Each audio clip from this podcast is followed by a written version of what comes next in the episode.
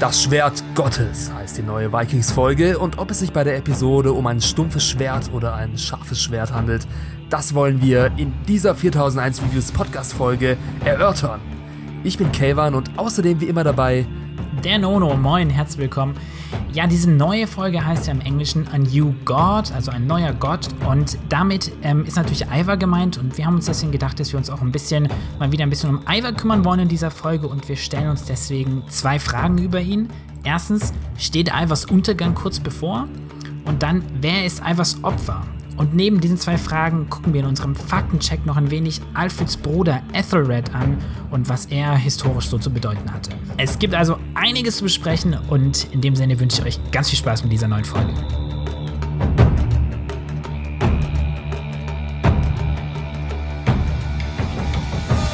So, jetzt gibt es noch eine kurze Spoilerwarnung und dann können wir gleich auch eigentlich anfangen mit unserer ersten Einschätzung, wie uns die neue Folge gefallen hat. Non und ich waren ja so als kurzer Rückblick von der letzten mhm. Folge nicht so beeindruckt, beziehungsweise wir haben sie nicht wirklich gemocht. Nee, also leider Nono nicht, hat sie irgendwie. wirklich gehasst, hatte ich das Gefühl. Naja, nicht gehasst, aber es war schon, schon enttäuschend, muss man echt sagen, ja. Es war eine Enttäuschung, ja, genau. Deswegen war jetzt schon unsere Hoffnung, dass Vikings zu alten Qualitäten erstärkt, erstarkt mit der dritten Folge jetzt der zweiten Staffelhälfte. Und ob das wirklich so ist, Nono, was meinst du? Ja, also ich bin noch ein bisschen unschlüssig, muss ich ehrlich gesagt sagen. Ich glaube, so ein richtiges Fazit äh, kann ich hoffentlich eher, also so nach dieser Folge sagen, also nach unserer Besprechung. Jetzt bin ich gerade wirklich noch so ein bisschen monter. Also ich, ich bin überhaupt nicht groß überzeugt. Also die, die Folge hat mich halt nicht wirklich gecatcht. Ähm, ich fand sie jetzt aber auch nicht grandios schlecht. Also ein paar Sachen, die mich in der letzten Folge gestört haben, ne? Stichwort ähm, ähm, Stichwort äh, Hermund zum Beispiel, der hat ja keine große Rolle gespielt in dieser Folge, also nicht direkt. Das fand ich gut und sonst, ja, bin, bin noch ehrlich gesagt echt ein bisschen unschlüssig. Ich glaube, was ist denn deine Meinung? Ich halte mich noch mal ein bisschen zurück. Ja, also gut, es ist einiges passiert in der Folge, aber es ist jetzt trotzdem keine Episode, die eine Art Gamechanger ist oder die irgendwas anders macht. Es ist halt wirklich eine Folge, die ähm, die Serie vorantreibt, die Geschichte vorantreibt obwohl mich jetzt in dieser Folge wirklich weniger Sachen gestört haben als in der letzten. Ja, das Also stimmt, ja. ich wurde mit weniger ähm, Plot-Twists und Story-Entscheidungen vor den Kopf gestoßen als jetzt bei der letzten Folge und das war schon mal äh, eine positive Entwicklung, würde ich sagen. Ja. Aber ich sag's jetzt einfach direkt hinaus, mich stört immer noch, dass Rollo nicht da ist. und ich, ich, war so gehypt nach der ersten Folge ja, der ja, zweiten ja, Staffelhälfte. Und dieser Hype, der ist einfach jetzt abgeebbt, weil Rollo schon wieder auf der anderen Seite des Meeres zurückgesegelt ist. Und ha, ich war, also so, jetzt kommen wir mal zur Folge an sich. Wie gesagt, es hat mich nicht viel gestört. Es ist sehr viel Interessantes passiert, auch wenn es keine wirklich krassen ja, es Highlights ist halt, es gab. Ist halt so eine, es ist so eine typische dritte Folge halt. Die, ähm, du startest ja meistens eine, eine, Staffel irgendwie mit so einem Bang, damit die Leute halt wieder irgendwie Lust haben auf mehr und dranbleiben. Und dann Folge 2 und 3 bauen halt meistens erst so diesen Konflikt richtig auf, bis es dann in 4, 5 eben die, die fallende Handlung, also nur der dramatische Bereich oder der Handlung beginnt. Und die Folge hat halt jetzt irgendwie so diese Kernkonflikte gesetzt. Also zum Beispiel mit, mit Ivar, das ist doch ziemlich interessant. Also auch wenn ziemlich verrückt ist, dass er sich als Gott irgendwie outet und Harald, der sich jetzt mehr oder weniger offensichtlich gegen Ivar entscheidet. Das sind ja schon interessante, interessante Momente, die wir hoffentlich im Rest der Staffel noch wirklich, ja, zu, zu irgendwie coolen Momenten führen. Aber so diese Folge an sich ist halt, ja, so eine dritte Folge ja. halt irgendwie, ne? Aber ja noch ein paar Sie hat auch ein paar kleine Dinge wieder gut gemacht, die mich in der letzten Folge gestört haben. Also so, die hat ein paar Plotholes gefüllt sozusagen. Hm. Da können wir ja auch noch später zu sprechen. Aber ja, fangen wir doch mal an mit der ähm, genauen Besprechung, mit der Szenenbesprechung. Ja. Und die müssen wir wieder aufteilen in verschiedene Handlungsstränge, weil sonst verlieren wir hier komplett den Überblick. Die Frage ist, mit welchem fangen wir diesmal an? Ich würde sagen, mit wir fangen mit, mit Floki an, wir haben uns doch schön dran gewöhnt. Ne? Floki wird immer der erste Handlungsstrang sein, mit dem ja. wir uns beschäftigen. Ja, dann Floki. Der hatte gar nicht so viel Szenen. Ja, drei, drei Szenen drei irgendwie, ne? Und fängt ja eigentlich damit an, dass Avind und Chetil, also diese zwei Fehdeparteien quasi sich irgendwie versöhnen. Und dann, ja, und dann später in der, der Folge verschwindet äh, Thoron. Das ist die quasi ähm, dem Eivind, Eivind äh, nee, Chetils Lager zuzuordnen ist. Ja, viel mehr passiert. Genau, ist die, die, die Schwester von Oth, ist das, glaube ich. Ja. Ähm, sie ist schwanger was das Ganze noch dramatischer macht. Aber ja, fangen wir mal kurz mit diesem Friedensschluss an. Ich weiß nicht, also das, was äh, Floki hier sagt, das ist schon sehr weise und ich hat, man hat auch das Gefühl, dass alle Charaktere beziehungsweise beide Seiten ein bisschen Einsicht zeigen. Selbst ja. Avon scheint zur Vernunft zu kommen. Aber ich nehme es ihm trotzdem irgendwie nicht ab. Beziehungsweise ich nehme es eher den Serienmachern nicht ab, dass dieser Konflikt jetzt zu Ende geschrieben ist. Da passiert bestimmt doch irgendwas. Ja, das ist ja Und die Frage, ne? wenn später Thoron passiert, ob das damit was zu tun hat. Ja, ja genau. Das also ich bin, ich bin so ein bisschen hin und her, ne? Ich finde das einerseits ist das ganz gut gemacht, ne? Erstmal zeigt mir, okay, sie schließen vermeintlich Frieden und ich war auch wirklich so hin und her, dass ich echt so war, okay, ich glaube sie mir irgendwie jetzt auch. Auch in der letzten Folge hat sich ja bei Avon schon abgezeichnet, dass er irgendwie ein bisschen einsichtig ist. Aber dann irgendwie habe ich ihm noch nicht ganz vertraut geglaubt. Das ist also eigentlich, finde ich, ganz spannend, wenn man uns so am Rätseln lässt und dann jetzt am Ende, dass dann Thoron verschwunden ist, ist dann auch wieder so, hm, ist die vielleicht echt am Wasserfall einfach irgendwie ins Wasser gefallen und das war's? Oder, oder ist da doch was passiert? Also eigentlich doch recht interessanter Mystizismus. Ja. Vor allem nach dem ähm, Toast von Floki, dieser, Versö dieser, Versöhnungstoast, genau, da hat Avent Gietil etwas zu lange angeschaut. Also es war so ein bisschen so ein, so ein missmutiger Blick. Und deswegen glaube ich einfach nicht, dass die zwei wirklich Frieden geschlossen haben. Zumindest nicht von Ivans Seite. Von Kittels Seite bestimmt. Hm. Er ist so der Good Guy. Aber ich glaube, dass dieser Konflikt jetzt einfach komplett eskalieren wird. Also das war so die Ruhe ja. vor dem Sturm, so dieser Fake-out-Moment sozusagen, dass man denkt, ja, endlich herrscht hier Frieden und endlich wird es ja normal, aber das wird, glaube ich, in der nächsten Folge wie eine Tsunami bitterböse zurückkommen. Hm. Ich bin, also ich meine, wir haben ja beide eigentlich schon gesagt, dass wir diesen Handlungsstrang gerne mögen bis jetzt, also ja. überhaupt dieses Island-Setting eigentlich.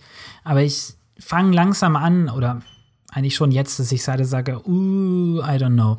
Weil ganz ehrlich, eigentlich scheint das irgendwie alles auserzählt zu sein oder streckt sich einfach zu sehr. Irgendwie fällt Michael Hurst, also dem, dem Autor und, und Showrunner der Serie, irgendwie finde ich nicht so viel ein, gerade mit den. Also, das ist ja ein Konflikt, den haben wir ja in der letzten Staffel eigentlich schon oder in der ersten Staffelhälfte schon gehabt und gerade entwickelt er sich halt nicht so wirklich. Es geht gerade so ein bisschen vor, zurück, vor, zurück. Aber er eskaliert wie nicht ganz, er löst sich auch nicht ganz. Es ist so ein bisschen ungut. Also ich finde, jetzt muss was passieren oder man muss sich irgendwie was Cooles Neues einfallen lassen. Und das ist echt schade, dass da nichts passiert, ja. Ja, ich bin auch ein bisschen hin und her gerissen, weil einerseits finde ich es gut, dass der Island-Handlungsstrang so in jeder Folge ein bisschen weiter erzählt wird. Weil normalerweise machen ja Formate, die sehr viele verschiedene Handlungsstränge besitzen, ist immer so, dass dann ein Handlungsstrang für zwei, drei Folgen pausiert, sozusagen. Mhm. Und dass man ihn dann erst wieder in ähm, ausführlicherer Form in einer Folge dann sieht. Aber ja. hier ist es halt wirklich so, dass wir jetzt in den ersten drei Folgen immer so fünf Minuten Island-Plot bekommen haben. Und deswegen kommt es uns einfach so vor, als ob da, da, dass er immer präsent ist, dieser Handlungsstrang, aber es einfach nicht wirklich vorangeht. Und da hast du schon ein bisschen recht und es muss in der nächsten Folge auf jeden Fall was passieren. Es muss einen Gamechanger geben. Ansonsten, ja, geht der auch unter. Aber was ich an dem Handlungsstrang wirklich mag, ist, dass er sich einfach von allen am authentischen anfühlt. Am echtesten. Hm, und am wenigsten, schon. am wenigsten überspielt, überspitzt, ja, weil die stimmt, anderen Handlungsstränge, ja. die, in, die erinnern mich so manchmal ein bisschen an so ein, so ein Wikinger-Kostümfest jetzt schon fast oder an so eine Art Comic. Ja. Weil es halt alles so hart gezeichnet ist, aber das, diese Island-Geschichte, da kann ich mir vorstellen, dass das ja. damals wirklich so abgelaufen ist oder dass es wirklich so aussah. Von daher, ich bin immer noch on board. Ich meine, was ich geil fände in diesem Handlungsstrang, wenn man sich sagt, okay, man gönnt sich das auch mal. Wir haben ja in der ganzen Vikings-Serie immer wieder diesen Mystizismus und so. Ne? Und wenn jetzt Floki, der hat ja am Ende dieser, dieses Handlungsstrangs auch so ein bisschen weirde Einstellung, wie er an diesem Wasserfall sitzt. Also als vielleicht hat er mit Thorin auch was zu tun. Aber ich fände es irgendwie mega geil, wenn irgendwie einer auf dieser Insel einfach voll hohl drehen würde und irgendwie anfängt, irgendwelche rituellen Morde oder sowas zu begehen und es verschwinden immer mehr Leute aus der Community und keiner weiß, wer es ist quasi. Ja, so ein Who Done It, so ein Who Done It. Genau, also so ein bisschen so wie eine, du kennst doch das, das Spiel Werwolf, dieses Gesellschaftsspiel, wo ja. eine Dorfgemeinschaft und ein Schwarzschaf, ein Wolf ist darunter, aber am Tag ist er eigentlich in einem Schafspelz. Das heißt, du weißt nicht, wer es ist. Und das ist geil, weil das ist spannend. Das ist, das da, und da kannst du auch, das kannst du richtig geil mit Mystizismus aufladen. Dann können die Leute denken, oh Gott, das waren die Götter. Ähm, oh, dann war es aber doch nicht die Götter, etc. Das wäre ziemlich geil. Weißt du, so ein bisschen so wie Valhalla, Valhalla Rising hat auch so ein bisschen so Aspekte von Nicholas Winning Refn. Ja, das wäre echt nice. Ja. Naja, schauen wir mal. Also, ich würde sagen, viel mehr brauchen wir dazu jetzt nicht zu sagen, oder? Nee, da können wir gleich beim nächsten Handlungsstrang einsetzen, oder? Ja, ganz genau. Ähm, ich bin. Harald? Ja, oder? genau, tasten wir uns doch so rüber. Dann gucken wir doch mal Harald an, ja. Ich würde sagen, oder wir schauen uns erstmal erstmal Kattegat an, weil da spielt Harald ja auch eine kurze Rolle. Ich glaube, das ist einfacher zu erklären dann. Gut, aber die Episode endet eben mit Kattegat. Dann nehmen wir das Ende vorweg, aber können wir auch machen. Ja, ich glaube, lass uns mal lass uns mit Kattegat anfangen. Okay, Kattegat. Kattegat. Damit fängt es ja an, ne? dass Ivar und Witzek in der großen Halle streiten, weil eben, ja, Witzek hat ja eben entdeckt, dass Margret tot ist. Haben wir ja in der, das war letzte Folge, ne? Genau, da ist sie ja. gestorben am, am Ende, ne? Und da muss ja. ich jetzt einfach mal kurz einhaken, wie oft wird eigentlich seitdem Alva König ist in dieser Halle gesoffen. Jetzt haben wir wirklich in jeder Episode mindestens einmal genau dieselbe Szene gesehen, in der er sich Witzek komplett abschießt und dann irgendwie so ein Kommentar von Alva kommt wie, hey Witzek, was ist denn los mit dir? Warum schmolzt du so? Also, das ist so, das hat jetzt wirklich schon zwei, dreimal. Ja, und in der, der Folge sogar, ja, in der Folge sogar zweimal jetzt auch. Ja, ja stimmt. Ja, ich habe mir überlegt, das ist lustig, weil ich habe mir genau vor, keine Ahnung, vor einer Stunde oder so vor dem Podcast auch überlegt, dass es halt auch schwierig ist. Ivar ist halt ein schwer zu schreibender Charakter, weil man kann ihn halt nicht so mobil haben. Also du kannst nicht sagen, was du normal würdest du so eine Gesprächsszene dann vielleicht sagen, okay, die laufen zusammen durch den Wald oder sind auf einer Jagd oder sowas und unterhalten sich. Aber er ist ja nicht so mobil, das heißt, du musst ihn ja nicht immer irgendwo hinsetzen. Und das heißt, er kann eigentlich fast nur in seinem Palast sitzen oder sowas. Ja, und stimmt. Das schränkt dann so ein bisschen die, die Settings ein, in denen du ihn so vollwertig einsetzen willst, ja. Ja, stimmt. Weil wenn du möchtest, dass er so einen Machtmoment hat, dann lässt du ihn nicht am Boden rumhumpeln irgendwie, weißt du? Obwohl das ultra creepy war damals. Ich will das wieder sehen, diesen ja, kriechenden Eiver. Ja, das fehlt ein bisschen, habe ich auch gedacht, ja. Naja, aber auf jeden Fall Witzig ist sauer, weil Margret gestorben ist und ich weiß nicht, wie es dir geht, aber ach, ich weiß nicht, es ist die, diese, diese Connection zwischen den zwei gefällt mir immer noch nicht so ganz. Warum Witzig ist jetzt gerade so weder, er, er, er hat ja irgendwie so sich um Margret gekümmert in der Vergangenheit, hat sie jetzt ja auch ein bisschen so für Ivar in Schutz genommen, aber irgendwie glaube ich, nehme ich es mir jetzt auch nicht so ganz ab oder ich, ich habe es einfach nicht so richtig gesehen, dass zwischen denen jetzt so mega die Beziehung jetzt war in diesen letzten Folgen. Ja, verstehe ich auch nicht. Er sagt ja dann irgendwann in Witzerk, ich mochte Margaret. Dachte ich mir, ja, ja, warum? Also, was genau mochtest du denn an ihr? Naja, gut, oder? sie hatten ja, ja, die hatten ja diese Dreiecksbeziehung, ne, in der, ich glaube, in der ersten Staffelhälfte oder sogar in der vierten Staffel, ich weiß gar nicht mehr, zwischen Margret war ja Ubes ähm, Frau, aber Witzek durfte ja auch mit ran. Ja, stimmt. Da irgendwie noch her. Also, ich meine, Witzek scheint ja auch echt ein großes Herz zu haben. Er hat sich ja auch anscheinend in der Vergangenheit gut um Ivar gekümmert, aber ich weiß nicht. Ich finde es auch ehrlich gesagt ganz gut, dass Vierzek lernt, ein bisschen Ivar die Stirn zu bieten. Dass ja, er nicht mehr gut, so dieses ja. Hündchen ist, sondern dass er ja, sich wirklich mal traut, ihn face to face anzuschreien und sich einfach ähm, als ein gleich, ähm, ein ebenbürtiger Sohn Ragnars präsentiert, was er eigentlich auch ist. Und deswegen fällt es mir auch einfach, äh, bisschen mehr mit Spielzeug zu routen, ihm ein bisschen zu unterstützen, weil ich Ivar immer mehr, weniger und weniger leiden kann. Hm. Und hoffe, dass es da irgendwann noch so eine Art wirklich richtiges Face-Off gibt zwischen den beiden. Aber ist, ist es wirklich so, also das ist nämlich eigentlich mein Problem, dass ich, ähm, ich finde ihn einfach auch so als Charakter nicht sympathisch. Also ich, ich habe keine Beziehung zu ihm. Nee, nicht sympathisch, aber äh, ich weiß, er bietet trotzdem mehr Sympathiepunkte, weil er eben einfach zwischen Ivar und Wirzek den größten, den kürzeren gezogen hat und überhaupt keine Macht besitzt, sozusagen. Ja, klar. Aber irgendwie, also ist halt schade, er haut mich immer noch nicht so ganz um. Weil er eben irgendwie auch, das glaube ich, das Problem, er steht halt so zwischen den Stühlen, aber er ist halt so ein passiver Charakter. Und er versucht jetzt, und das finde ich halt schade, das Einzige, wie die Drehbuchautoren versuchen, ihn aus dieser Passivität, ja, ähm, rauszuholen, ist, dass sie ihn jetzt rum, ihn rumschreien lassen, so wie eben auch andere Söhne von, von Ragnar, ne? Stichwort Björn, ähm, einfach rumschreien. Und es wäre halt geil, wenn Witzek, haben wir letzte Woche ja auch besprochen, irgendwie so ein bisschen, ein bisschen so einen anderen Spin hätte. Der Charakter würde es ja hergeben, ja. Genau das habe ich ja letzte Folge gesagt, dass sich die Söhne ja. Ragnars vom Schauspiel immer mehr ähneln, dass eigentlich alle zur selben Person werden. Also alle sind total aggressiv und ähm, extrovertiert und ja. sehr sarkastisch und zynisch und ich kann mittlerweile nicht mehr wirklich Unterschiede zwischen Vierzerg, mhm. Obe, obwohl Obe ist ein bisschen gesetzter bisschen als die anderen. Ja, ja. Aber vor allem Björn, Vierzerg und Ivar, die sind einfach die Söhne des Overactings sozusagen. Also die übertreiben es die übertreiben es einfach ein bisschen zu viel. Ja. Naja, schauen wir mal. Also auf jeden Fall hat er hier irgendwie, ähm, glaube ich, eine ganz gute Leistung gebracht. Mal gucken. Ja, ja. Aber wer mir trotzdem in dieser Szene besser gefallen hat, war Harald. Und Harald ja. scheint ja Ivar etwas subtil zu drohen.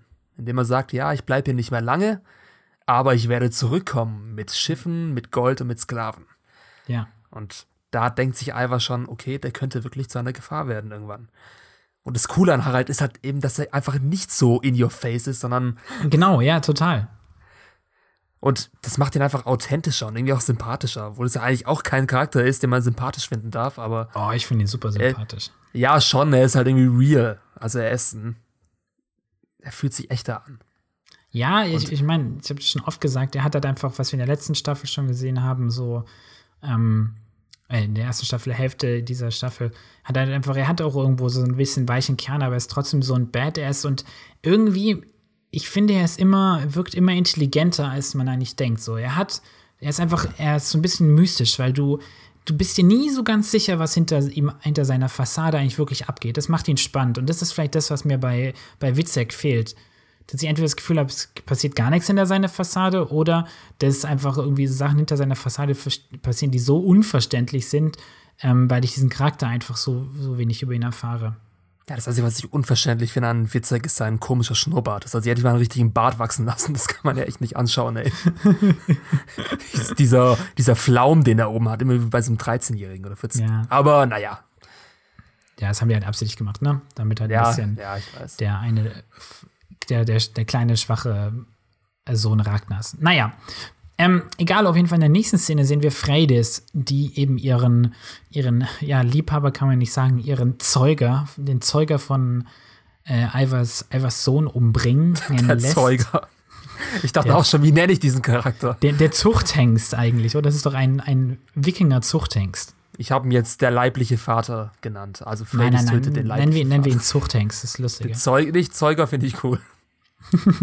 der Zeuger. Der Bes Aber, Besamer. Der genau. Sie, sie, beseitigt das Zeugnis des Zeugers. Aber ähm, was ich mich frage, war klar, war eine cooles, coole Szene, finde ich, ne? wie sie ihn so eiskalt küsst und dann umbringt, so ganz schön, ganz schön krass irgendwie. Ähm, aber ich frage mich, wer ist dieser andere Typ? Also wer, das verstehe ich noch nicht so, wer unterstützt Freydis? Also weiß Ivar Bescheid und es sind Ivars Leute? Oder hat Freydis irgendwie ihre eigenen Männer? Weil jetzt hat sie einen Zeugen beseitigt, aber sie hat ja immer noch jemand anderes hat den Typ ja umgebracht. Also weiß der warum?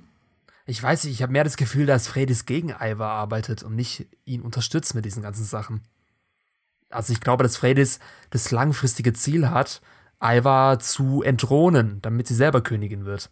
Das natürlich und deswegen, deswegen glaube ich nicht, dass es wirklich Ivars Leute sind, die Freydis helfen, diese nee, das Macht. Ich auch nicht, nee. Aber es kann doch sein, das wäre doch geil, wenn das die Lösung wäre, dass auch ähm, Freydis auch ähm, Margret hat umbringen lassen. Weil Ivar hat ja jetzt auch abgestritten, dass er das war. Und vielleicht ja. ist es ja auch so. Und das wäre ganz geil, weil dann hätte der ganze Kattegat-Handlungsstrang so ein bisschen mehr Subtilität und Spannung drin. Weil ja. das quasi so dieser eine also ich, ich habe ja schon gesagt, dass mich Fridays ein bisschen stört, weil sie so, so unreal wirkt, weil sie so alles an ihr abprallt, also jegliche Empathie und jegliches Verständnis. Ich weiß nicht genau, was ihr Play ist, wo sie herkommt, was, was ihr eigentlich ihr, ja, ihre Backstory ist, aber vielleicht ist das doch gar nicht so schlecht, weil es diese gewisse Spannung erzeugt. Und wenn sie jetzt Stück für Stück hoffentlich was ähm, erklären und revealen, dann wäre es vielleicht doch ganz geil.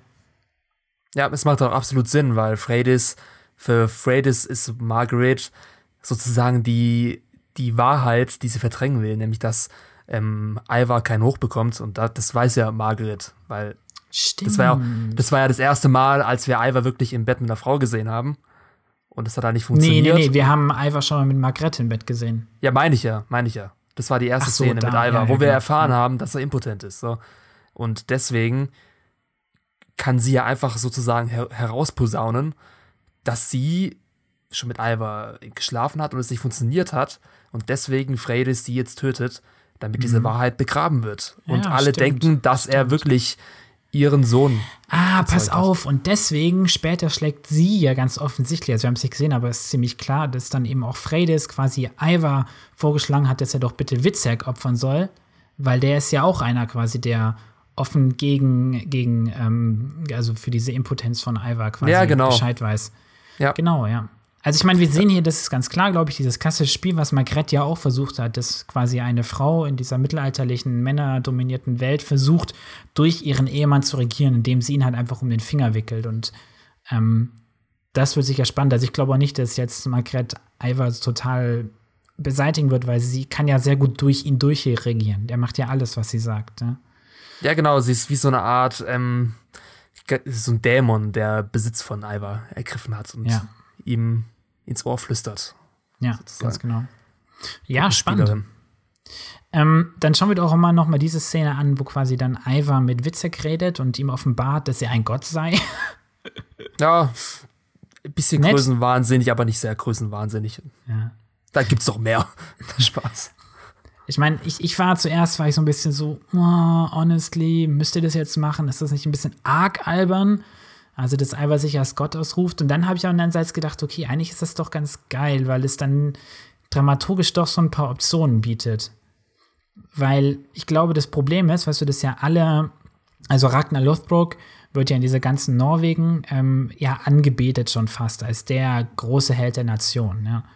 Oder der Nation gibt es ja nicht, aber der ganzen Region dieses, dieser ähm, Wikingerkulturen. Und Ivar steht ja im Schatten. Er ist ja quasi nur ein Sohn ähm, Ragnars. Und ich glaube, dass er jetzt dadurch, dass er versucht, sich als Gott auszurufen, sich von diesem Erbe loszumachen, versucht und eben sich als eigene ähm, Persönlichkeit zu, zu etablieren versucht. Verstehe auch nicht ganz, wie das geht, weil wie kann jemand, der durch Menschen gezeugt wurde, ein Gott sein in der ähm, Wikinger-Mythologie? Mm, naja, was sowas? Ist, ja, ist es ja so, also die ähm, Ragnar ist ja, also Ragnars, ähm, Ragnars Linie wird ja ab, wird ja ähm, zurückgeführt auf Odin. Der Ragnar Lodbrok gab es ja wirklich und es gibt eben diese alte Sage und es wird eben erzählt, dass eben seine Familie ähm, zurückgeführt werden kann auf Odin und damit ist er quasi dann auch seine Söhne irgendwie von göttlicher Abstammung. Und vielleicht dreht er das jetzt einfach so hin, dass er quasi dann.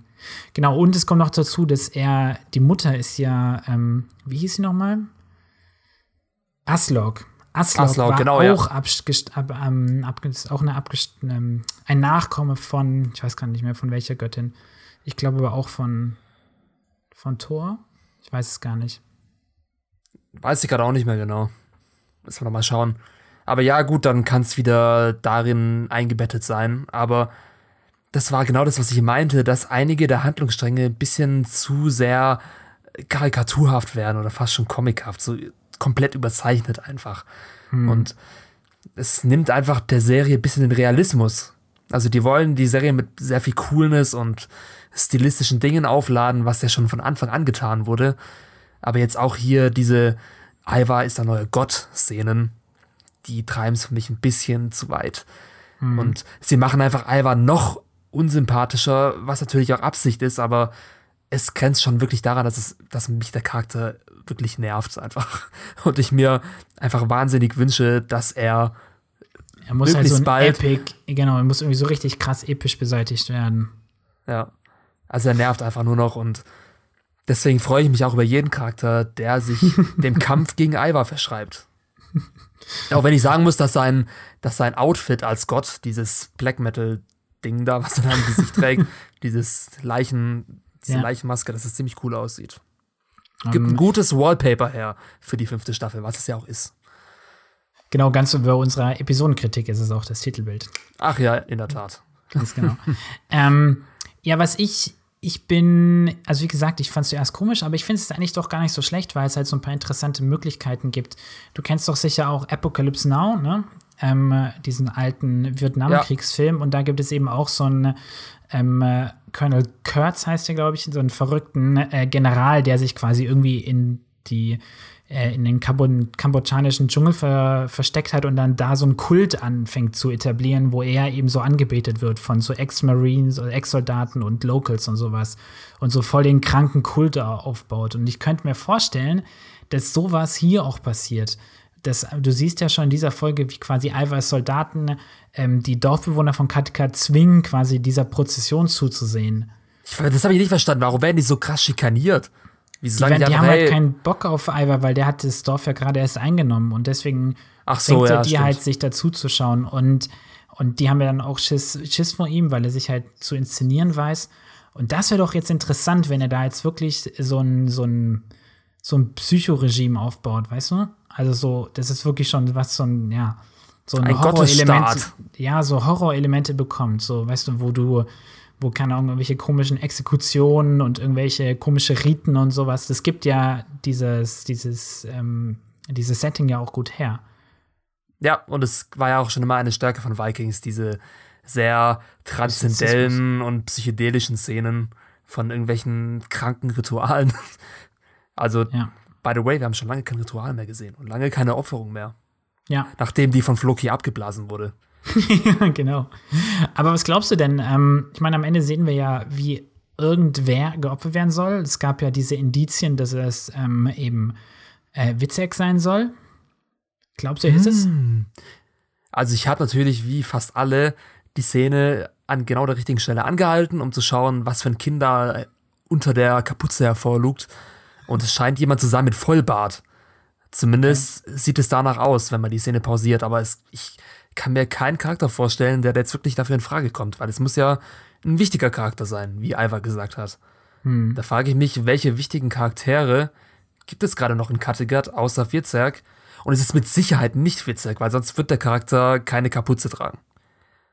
Das ja, ist mit oder Sicherheit, es wäre wär auch dann so einfach gehintet irgendwie, ne? Weil wir es da vorher ja. schon quasi direkt angesprochen haben. Genau, nee, das wäre, das ist sowieso total der Fake-Out und ich hab's nicht gemocht, dass die Folge mit so einem billigen Cliffhanger sozusagen endet. Huh, wer ist da unter der Maske? Wer ist das Opfer? Echt, aber ist doch ja. ganz interessant, oder? Ja, ich, ich, ich, mag so, ich mag die Art von Cliffhanger nicht. Die so obvious mit okay, der Neugier. Cliffhanger sind, ja, ja, ja die so obvious mit der Neugier der Zuschauer spielen und die so komplett schamlos ausnutzen. Also es, mhm. es gibt elegantere Formen von Cliffhangern und mhm. ja, ich bin mir mit Sicherheit, dass die Antwort eher enttäuschend sein wird, dass es dann wahrscheinlich irgendjemand ist aus dem Dorf. Aber was ich mir auch vorstellen könnte, es gibt Sachen, die sprechen dagegen, aber vielleicht ist es ja der Seher selbst. Den Weil der, der so komisch aufwacht, ne? Genau, der wacht auf, aber dieser Schnitt, der lässt ja darauf hindeuten, dass beides gleichzeitig passiert, dass der Seher sozusagen durch die, Zeremonie, durch die ja, Zeremonie wach wird. Aber das könnte das ja auch so ein Fake-Out sein. Das könnte auch. Ja, das könnte gut sein. Das stimmt, der, weil der. Ich habe es mir auch gerade angeschaut. Ich sehe da außerdem keinen Bart. Ich sehe da eher so ein sehr weißes Kinn in dieser Szene. Siehst du da echt einen Bart unter der Kapuze? Also ich habe so gesehen, ja. Aber weißt du was? Ich glaube, du hast total recht, weil der humpelt auch so komisch wie dieser Seher. Ja, ich glaube, der ist es. Ich glaube, ich sehe da diese, diesen großen Schmollmund. Aber ist der nicht viel größer? Hm, ich glaube, der war voll der Riese, oder? Der Seher. Nee. Es kann echt gut sein, weißt du, weil normalerweise machst du ja, also, wenn du wirklich ein Fake-Out wäre es eigentlich erst, wenn es wirklich einfach total ein Charakter out of the blue ist. Aber jetzt, dadurch, dass es immer so gegengeschnitten ist mit dem Seher, ist es ja wirklich so gehintet. Das war dann wieder mhm. ganz intelligent, ja, das fand ich ja. auch gut. Und das würde auch Sinn machen, weil wenn Ivar quasi jetzt auch so einen Gotteskult erschaffen will, dann muss er eigentlich denjenigen, der zu den anderen Göttern Kontakt hat, beseitigen, nämlich den Seher, der ja quasi diese Brücke bisher gebaut hat zu allem Transzendenten. Sozusagen. Genau. Und es wird ja auch gemutmaßt, dass der Seher auch ein Gott ist in Menschenform, welcher auch immer. Ach so. Mm. Und ja, das ist ja natürlich dann eine Gefahr für Ivar, wenn er ihn. Und dadurch, dass er ihn tötet, kann er auch wirklich beweisen, dass er auch mächtig ist. Weil wenn er ihn töten kann, dann ist er ja besonders mächtig. Aber was ich mich frage, wo kommt denn der See jetzt plötzlich her? Der ist immer in Kattegat. So, ja, aber wieso haben wir denn so lange nicht mehr gesehen? Weil es ein scheiß Charakter ist? Ich finde, ja gut, der ist halt auch so komplett, also der fällt Comic. so voll aus der e im einfach Ästhetik raus, der ist so albern. Wie in so einem alten 90er Jahre Mittelalterfilm. Ja, im richtigen Setting wäre es ein interessanter Charakter. Weil er hat ein paar geile Monologstellen zumindest gehabt in den vorherigen ja, aber Staffeln. Das, aber, das, aber das, Design von ihm ist so schrecklich. Ja, ja, das ist halt echt. Wahrscheinlich, ich glaube, die Serienmacher haben es auch bereut, dass sie den am Anfang eingeführt haben, in diesem Stil. Ja, genau, also, weil der. Das sieht ja wirklich aus wie so ein Mischwesen oder wie so ein Ork oder keine Ahnung. Ja, ja, genau, ja. Der sieht ein bisschen also, aus wie Saurons Mund. Stimmt, ja, genau. Das Keine Augen gut. und so einen komischen Mund, ja. Nee, aber ich, ich habe mich gefragt, ich habe den voll vergessen. Ich dachte, der wäre tot oder was ist mit dem passiert? Nee, nee. Dass man den so lange nicht mehr gesehen hat. Man hat ihn, glaube ich, das letzte Mal in der äh, nee, man hat ihn in der ersten Staffel Folge der, der fünften Staffel gesehen, glaube ich. Aber nur einmal, glaube ich, und das ganz am Ende. Ja, das kann sein, war, ja. Ich glaube, Lagatha hat sich mit ihm nochmal zuletzt unterhalten oder sowas. Ja, ich glaube, der war im Exil, oder? Wegen nee, nee, der war immer in Kattegat. Der gehört nach Kattegat, ja. Okay, ja, gut, dann. Naja, gut, aber ich glaube, einfach ich, ja, ich glaube, es ist jetzt relativ klar, oder? Es ist sehr wahrscheinlich. Gut. Ja, dann schauen wir mal, ob es wirklich der Seher ist, der geopfert wird. Ja. Wenn das ist, dann sorry für den Spoiler, aber wir, wir wissen ja nichts. wir haben ja nur theoretisiert. Genau. ähm, ja, cool, ja, das könnte interessant werden. Also ich, ich, ich glaube, es wird ganz geil. Und ich würde gerne noch eine Sache zu dem Production Design sagen. Ich finde nämlich, ähm, also es ist so, dass Ivar war ja wirklich ein Charakter, den gab es ja wirklich und oder zumindest gibt es historische Quellen, eine Saga, die besagt, dass Ivar eben auch York eingenommen hat und so. Aber nach dieser Einnahme von York verschwindet er aus der Geschichtsschreibung. Deswegen ist es ganz cool, finde ich, dass sie sich jetzt hier überlegen, ihn wieder. Deswegen haben die Autoren quasi jetzt ein bisschen freie Hand, sowas zu erzählen und jetzt mit diesem mit diesem mystischen Production Design, was so ein bisschen wir haben ja nicht viel, also man hat nicht mehr, man weiß nicht so viel über die Riten und Kulte der, dieser Wikingerkulturen. Ja. Mhm. Und ähm, ich finde es eigentlich ganz geil, dass sie jetzt sagen, okay, dass, dass sie mit diesen Gesichtsmasken und diesen Knochen und so weiter, die ähm, ja so eine eigenen, eigene ja, Kultur erschaffen. Und das ist, finde ich, auch ein bisschen glaubwürdig, weil es könnte schon auch einfach so, es erinnert mich ein bisschen an so afrikanische Kulturen oder pazifische Kulturen, ähm, so indigene Kulturen, die einfach auch so ähnliche Riten oder ähnliche Toten ähm, ähm, Gegenstände haben. Das könnte schon ganz, ganz Ja, stimmt eigentlich, ja. Weißt du, was ich meine? Sorry, ich war ein glaub, wirr, aber. nee, ich weiß schon, was du meinst. Ich glaube trotzdem, dass der Handlungsstrang Gefahr läuft, komplett ähm, ins äh, Abstruse abzutriften. Also, wenn sich, wenn sich da die Drehbuchautoren nicht beherrschen können, dann verliert Vikings an diesem Handlungsstrang komplett alle Glaubwürdigkeit. Hm. Wenn, wenn sie jetzt Ivar wirklich als so eine Gottheit präsentieren und ihn ähm, noch mehr, äh, noch stärker auszeichnen, als er sowieso schon ist. Mhm. Also, dass er einfach wirklich komplett zu einer Comicfigur wird. Und ich hoffe, dass es nicht so krass eintritt. Dann, dann schauen wir doch jetzt mal aufs, zu seinem Gegenpartner, zu Harald, der sich ja nach diesem kleinen Drohstreit, wie auch immer, Gespräch mit Ivar aufmacht nach York, in neue Jagdgründe, wenn man so möchte. Und er ist wieder innerhalb von fünf Minuten ans andere Ende der Nordsee gesegelt. Ich weiß nicht, damals haben mich die, ähm, diese krassen Zeitsprünge äh, noch mehr gestört, beziehungsweise diese Distanzen, die einfach aufgehoben werden. Aber jetzt ist insgesamt einfach das Tempo der Serie viel höher geworden. Ja, das ist voll dass okay, mich dies, ja. Dass mich diese ähm, Beam-Geschichten nicht mehr so krass stören. Ja. Nee, macht nichts. Ich meine, es wird einfach nicht erzählt, wie viel Zeit vergeht. Ja. Ja. Ja, und er trifft da auf Jarl Olafsson. Also nochmal zur Erinnerung, Jarle sind quasi ähm, Nieder, also Herren, die unter einem König, einem Wikingerkönig quasi regieren, die regieren Städte oder einzelne Gebiete. Und das ist eben einer dieser ja, untergebenen Herren von Ivar Olafsson. Genau, haben wir, haben wir davor noch nicht gesehen.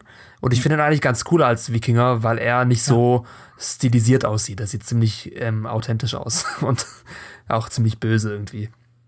Aber irgendwie, aber auch interessant. Also ich finde, er hat so einen eigenen Kopf. Ich finde das ganz geil, wie er quasi ähm, nicht einfach nur sich so direkt Harald unterordnet, sondern einfach auch klar sagt, okay, eigentlich hat er eine Loyalität gegenüber, ähm, äh, gegenüber Ivar, aber gleichzeitig irgendwie auch so offen lässt, ähm, ob er sich jetzt Harald anschließt oder nicht.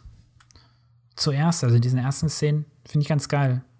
Ja, er ist noch, er ist noch ein etwas undurchsichtiger Charakter und das finde ich auch cool. Also ja. von ihm will ich auf jeden Fall auch mehr sehen, ja. Und ähm, ich meine, letztendlich, genau, Olafsson, dann letztendlich ähm, stimmt er ja Harald zu und sagt, er wird sein Verbündeter, aber irgendwie so ganz glaubt man es immer noch nicht. Und das ist ganz spannend. Also, das war, was mir ein bisschen in den letzten Folgen gefehlt hat, dass jetzt wieder so neue Charaktere reinkommen, bei denen du noch nicht ganz genau sagen kannst. Auch Ethelred ist ja auch so einer, der jetzt wichtiger wird, wo du noch nicht ganz genau sagen kannst, was ist eigentlich die Absicht von denen. Ja, aber ich, es wäre mir fast schon ein bisschen zu viel, wenn jetzt auch noch zwischen ähm, Harald und Olafsson so eine hinterlistige Geschichte entsteht mit Verrat und mit ähm, eigenen Zielen, weil dann kann sich ja wirklich niemand mehr auf irgendjemand verlassen in dieser Serie. Also wenn die jetzt bald, wenn die beide jetzt so ein Team bilden, so ein Duo, Olafsson und Harald, beide haben das gemeinsame Ziel, Alva zu stürzen und Könige von Norwegen zu werden, dann wäre ich damit zufrieden. Also ich brauche da jetzt nicht noch mehr hm. ähm, listige hinter nee. ähm, irgendwelche. Nee, nee, aber ich meine, es könnte ja trotzdem sein, dass ähm, Olafsson trotzdem noch irgendeine Loyalität gegenüber Ivar hat, weil das am Anfang sagt er das ja so. Das wird doch spannend. Ja, er sagt, wir sind alle Söhne Ragnars sozusagen. Das ist sein Wort. Und allgemein wird sehr viel über Ragnar geredet in dieser Folge. Es wirkt fast Stimmt. noch so, als ob er ja wirklich präsent ist, obwohl er es nicht mehr ist. Ja, das ist so ein bisschen wie bei, bei Game of Thrones, ne? Ja, mit, meinst du mit Ed Stark? Mit Ed Stark, genau, ja. Das ist Ed ziemlich Stark cool. So Charaktere, die eigentlich raus sind, also ich meine, Ragnar war ja lange da, aber trotzdem, die raus sind, aber immer noch eine Rolle spielen. Sowas finde ich immer ziemlich cool. Ja. Weil es eben um deren Erbe geht. Sowas mag ich ehrlich gesagt ziemlich gern. Gibt auch seinem Tod einfach noch mehr Gewicht. Also, dass, ja, genau. dass sie nicht ja, einfach ja. so rausgeschrieben haben aus genau, nicht für den Shock-Value, sondern wirklich. Es hatte um Sinn, also es bringt die Geschichte weiter, ja. Er wurde zu einer Legende eben. Und das wird genau. sehr gut rübergebracht. Aber ja, wie geht's weiter mit Harald? Die beiden, die äh, verbünden sich. Und was glaubst du, wenn die dann. beiden, wenn die beiden zusammen nach Kattegat segeln, dann ist Ivar schon in Gefahr, oder? Auf jeden Fall. Also ich glaube, dass ähm, wenn Ivar gerade irgendwie so sein, sein, also ich glaube, Ivar regiert halt durch, durch Furcht. Also er, er, ähm, er, ja, er, er setzt seine Untergebenen, glaube ich, in Angst und Schrecken und er zieht gleichzeitig eben Leute an Sadisten an, die halt Bock haben, daran so eine Terrorregime auszuführen. Aber ich glaube, darauf kannst du keine solide Herrschaft stürzen. Und ich glaube, Harald ist jemand, der immer noch eine gewisse Integrität hat. Und wenn der da auftaucht mit einem soliden Herr, ich glaube, dann läuft gleich alles auf seine Seite über. Ja, vor allem, ich bin mir immer noch nicht sicher, ob Freydis wirklich dann ähm, Ivar beistehen wird, wenn Kattegat angegriffen wird, wenn sein Thron in Gefahr ist oder ob sie dann sozusagen ihn in den Rücken sticht. Und weißt du was doch, Entschuldigung, weißt du was mega geil wäre? Weil Freydis kommt ja auch so mehr oder weniger aus dem Nichts. Wenn Freydis auf Haralds Geheiß hin handelt. Ja, das wäre, Alter, ja, das wäre richtig Das wäre ein mega geiler Plot weil das würde auch erklären, warum sie aus dem Nichts so kommt, weil quasi, ähm, also ich meine, aus dem Nichts, sie hat ja, war ja mal in York, aber vielleicht hat Harald quasi irgendwie beobachtet, wie Freydis oder wie Freydis quasi mit, mit Ivor umgeht. Oder Harald beobachtet ähm, Ivor ja schon sehr lange. Das sehen wir immer wieder, wie ihn sehr deutlich anguckt. Und vielleicht hat, genau, und wir wissen doch jetzt schon seit einer Weile, dass Harald weiß, dass ähm, Schwäche, die Schwäche von Ivor eben auch so diese Beziehung zu Freydis ist. Und vielleicht hat er Freydis angeworben und hat ihr gesagt, Girl, kümmere dich um den und wenn ich wiederkomme, dann wirst du, was weiß ich, meine Queen oder sonst was. Ja, das wäre geil. Ja, das wäre richtig krass. Das wäre ein richtiger Hinterhalt. Nice. Und dann wäre die Serie auch wieder, diese Staffel auch gleich wieder um ein paar Spuren viel geiler. Ich glaube nicht, dass es das passiert, aber es wäre richtig geil. Aber wenn es nicht passiert, gesagt, dann bewerben wir uns bei, bei Michael Hurst als Drehbuchautor und honest Scheiße. Ey. Ja, das hört sich fast schon arrogant an, aber ich traue es den Drehbuchautoren irgendwie nicht zu, dass sie wirklich, dass sie das jetzt bringen. Doch, ich glaube, es kann wär, Nee, weißt du warum? Weil man einfach keinen einzigen Hint gesehen hat dafür, dass das wirklich der Fall sein könnte. Es würde zwar rückblickend Sinn machen, wenn diese Theorie, die wir haben, wirklich eintrifft. Aber normalerweise gab Vikings immer ziemlich deutliche ähm, Hints dafür, wenn ein Charakter einen Hinterhalt ähm, plant. Aber wir also, haben ja schon festgestellt, letzte Folge, dass diese Staffel ein bisschen subtiler wird, was so ähm, äh, Listen und so weiter angeht. Ja, also, eben nicht irgendwie. Ich finde die Staffel naja, viel aber, weniger subtil. Ja, okay, sie ist weniger subtil, aber sie hat das Potenzial auch. Genau, deswegen hoffe ich, dass die Drehbuchautoren mich überraschen, beziehungsweise überraschen wäre das falsche Wort, weil wir haben ja schon diese Theorie aufgestellt. Aber trotzdem, wenn, wenn, wenn sie wirklich geil. so eintrifft, das wäre richtig krass, ja. Oder noch besser, nice. wenn es noch jemand anders wäre, von dem wir jetzt hier nicht ähm, theoretisiert haben, dass uns dann auch noch überrascht. Also wenn. Ragnar war's. Ragnar lebt. Ja, das wäre das wär schwach. Sicher. naja, gut. Also, ich glaube, damit haben wir das meiste über Harald gesagt und auch auf jeden Fall eine interessante Theorie produziert. Dann bleibt jetzt eigentlich der große Handlungsstrang Winchester nur noch übrig. Ja, da ist er auch, gab es auch einen Haufen Szene, ich sehe es gerade. Ja, also der Großteil der, der Staffel, äh, der Folge spielt dort und es, man muss vielleicht ein bisschen das so sezieren. Ne? Es gibt einmal diese Geschichte um Alfred und Hermund, also dieser Konflikt, der daraus entsteht. Dann haben wir ein bisschen diese Story zwischen Lagertha und Hermund und dann haben wir noch mal so ein bisschen Björn und diesen Magnus als, ähm, als Storybereich. Ja. ja, da fangen wir mal an, wie Alfred mit dem Mord an Lord Cuthred umgeht. Hm er ist ganz entzürnt und ja, natürlich weiß Hegmund, wie er sich rechtfertigen muss dafür. Also ja, ich meine, das war halt typ, lame. Also, das haben wir ja letzte Woche schon gesagt. Es war ja klar, dass das passiert, dass er sich so da rausreden wird. Aber also da war die Serie, finde ich, echt super feige, weil das war eigentlich allen, muss das eigentlich klar gewesen sein, dass Hermund sich so rausreden wird. Und dann ist aber die große Frage, wie reagiert Alfred drauf? Und was macht die Serie? Hermund sagt, yo, äh, ich habe das alles für dich getan. Schnitt. Alfred sagt nichts dazu. Ja, das war auch von der Alfred ein bisschen schwach, fand ich. Also normalerweise muss dann dennoch ein Prozess geben oder es wird ein bisschen nachgeforscht, was da wirklich dahinter stand. Aber dass ein Bischof einfach einen anderen Bischof umbringen kann an einem heiligen Ort und es keine Konsequenzen gibt, das ist selbst in ganz dunklen Zeiten eher unrealistisch. Das ist also und wirklich, das ist, es ist einfach unmöglich. Und das ist, da ja, hat Ethelred hat total recht. Es ist in diesem mittelalterlichen Christentum ist es wirklich absolut unmöglich. Also es, es geht nicht. Das kannst du nicht nicht bestrafen. Also keine Ahnung. Ich meine, die Serie will sich ja Art von Bestrafung finden, ja. Und die Serie will sich ja irgendwie rechtfertigen dafür, indem sie sagen, ja, es sind halt harte Zeiten und wir brauchen einen Bischof, der das Schwert schwingen kann und deswegen verzeihen wir ihm das, aber ich habe es irgendwie nicht abgenommen. Vor allem mich nervt M. Heckmund einfach nur noch, weil er auch so ein Charakter geworden ist, der sich die ganze Zeit nur noch rechtfertigt für irgendwas. Also die, alles, was er macht, ja, ich tue das nur für ähm, das Christentum und für Wessex und für dich, Lagertha. Lagertha das. Und. Also es ist einfach, vor allem seine, einfach so undurchschaubar, aber einfach, weil er irgendwie, das ist so eine leere Hülle irgendwie. Der wird wie so ein Spielball von einem Ereignis zum nächsten rumgekickt, aber hat irgendwie so gesehen, finde ich, nichts zu tun. Also, das weiß ich vor allem, er hat doch überhaupt keine Tiefe. Das ist einfach ja. nur so ein ganz platter und ähm, in-your-face-Charakter geworden, der immer genau das sagt, was er denkt. Und du weißt überhaupt nicht, wo kommt er her, was sind seine wirklichen Ziele und Motive, was ist sein wirklicher Charakter, weil der redet halt auch in jeder Szene mit dieser komplett aufgesetzten Stimme, mit dieses I did it for you, I did this for you, Lagatha, and I am the new bishop. Weißt du immer dieses ja, das ist so aufgesetzt. Der ist so ein bisschen wie, wie so ein Charakter aus so einem, so einem Werbespot für äh, Zahnpasta-Werbung oder sowas. Nee, das, das ist so, so unglaublich plakativ geschrieben, äh, ohne jegliche Mitte, wo ich immer denke, yo, ich hab's gerafft, was ihr mir erzählen wollt. Ich hab's verstanden. Das ist wie ein Charakter aus so einem mittelmäßigen Anime. Wie so ein Dragon Ball Charakter ist es, oder? Der hat einfach nur eine, ich, ich will, ohne jetzt irgendwelche Animes anzugreifen, es gibt sehr gute Animes, aber ich glaube, du weißt, was ich meine. Ja, ja. Egal, naja, genug okay, Heckmund Rand. Genug Bashing. Ähm, also wenn er das Schwert Gottes ist, dann tut es mir echt leid für Gott. Ähm, dann würde ich mir doch dann lieber irgendwas Intelligenteres aussuchen. Aber wie auf jeden Fall immer, er hat ja nicht, er war ja, zum Glück hatte er nicht so viel Screentime in dieser Folge wie in der letzten. Da haben wir uns ja wahnsinnig aufgeregt, aber eben dieser Kernkonflikt, dass er eben etwas Unsägliches tut. Und ist ja total interessant im Grunde. Es wäre jetzt die Frage, wie, weil es eben diesen neuen Konflikt triggert. Den Konflikt zwischen ähm, Ethelred, also Alfreds Bruder, und Alfred eben selber. Das finde ich gut. Also damit kann man sagen, okay, war irgendwie scheiße inszeniert, man hätte sich auch was anderes überlegen können, aber okay, er hat zumindest mit seiner Kackaktion in der letzten Folge irgendeinen Konflikt losgetreten, der sehr interessant ist, nämlich ein Streit zwischen zwei Brüdern. Ja.